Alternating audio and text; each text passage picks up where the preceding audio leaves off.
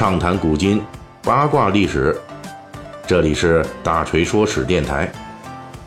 我们的其他专辑也欢迎您的关注。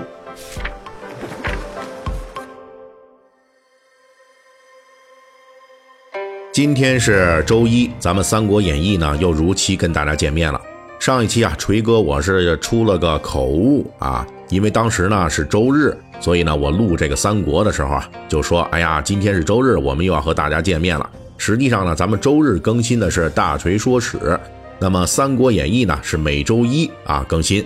好，那么这个最近几期呢，我们一直是在这个三国时代的这徐州地界上咱们转悠啊，我们分别是讲述了徐州的一代目陶谦。二代目刘备，还有这仓促上马的三代目吕布，并且分析吕布夺占徐州并非胜利，反倒像是老虎入了陷阱，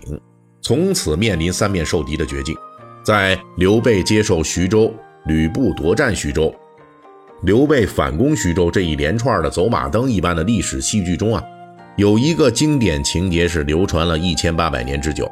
这就是《三国演义》中浓墨重彩的一个故事情节。辕门射戟，所以我们在讲述吕布在徐州的冒险故事之前，本期先插播一个啊这样的一个经典故事的解读。小说中描写的辕门射戟大致情节是这样的，就是说呢，吕布夺占徐州之后，刘备啊无处可去，只能投奔吕布帐下，被吕布再度以之为客军，二度驻扎于小沛。这个时候。袁术派遣大将纪灵率领数万人马前来攻打刘备。吕布考虑到徐州局势的微妙，自己还需要刘备充当自己的炮灰，来平衡曹操、袁术的威胁，因此迅速赶来，以调和双方的名义，在自家军营邀请刘备、纪灵双方当众表演射箭，把自己的方天画戟啊立在距离自己一百五十步的辕门之外。以是否射中画戟的小枝为赌局，射中则双方罢兵，不中则任凭双方继续火并。啊，你爱怎么打怎么打。吕布敢设此局，也正是因为他箭术惊人，心里有数，所以这一箭射去是正中小枝。双方呢，其实主要是纪灵这一方震慑于吕布的武勇，知道了再向刘备进攻啊，吕布可能就此名正言顺地帮助刘备。因此，这纪灵呢就只能是罢兵撤退了。刘备啊，转危为安。这段情节以吕布的反复多变和骁勇善战为特征。曾经的吕布盟友袁术和吕布的敌人刘备，在此刻都因为吕布要久战徐州而戏剧性的发生了地位变化。袁术呢，成了吕布软硬兼施要拆台的目标。而刘备则成了吕布暗地里拉偏架的帮扶对象，这段情节也是小说中集中反映吕布性格的重要戏之一。不过，这段故事呢，并非是小说作者罗贯中的原创，在罗贯中写作《三国演义》之前的一千年，也就是自从正史《三国志》《后汉书》成书起，辕门射戟这个历史事件啊，就被记录在案了，并为历代文人所关注。而且史料内容和《三国演义》的描述基本是一致的，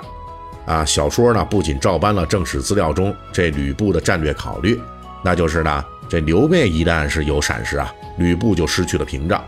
袁术的势力就会北上，如果再联盟上这泰山诸将，徐州就要陷入袁术的南北夹击了，这是吕布所不能接受的。另外呢，小说还照搬了吕布排解刘备、纪灵交战时说出来的那一段。不幸不喜合斗，但喜解斗！这个无非是个场面话呀。也就是说啊，我们所看到的《三国演义》中这一段所反映的吕布对于昨天的敌人朋友，到了今天就可以随意切换，正是真实历史中吕布反复无常的枭雄本色。其实辕门射戟这段情节，因为是历史事实，所以从《三国志》开始一直延续到《三国演义》。历代文人多有对其抒发勇骨的情怀，对吕布射戟的评价和分析也是经历了一个比较长的过程。比如在唐代，人们对于吕布的辕门射戟，那主要的关注点是在吕布的神射技能上。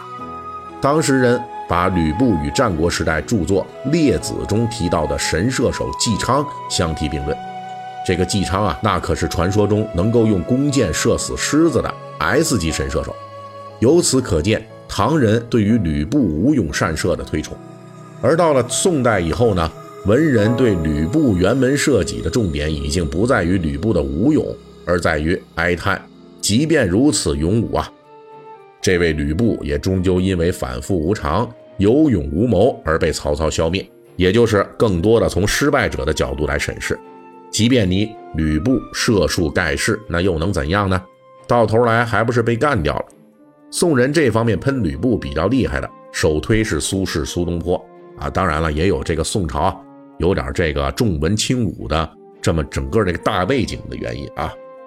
就肯定是看不上吕布这样人了。他呢，这个苏轼、苏东坡呢，就曾经写诗嘲笑过这吕布，虽然是勇武过人。那到头来还是要下跪向曹操求饶而不可得。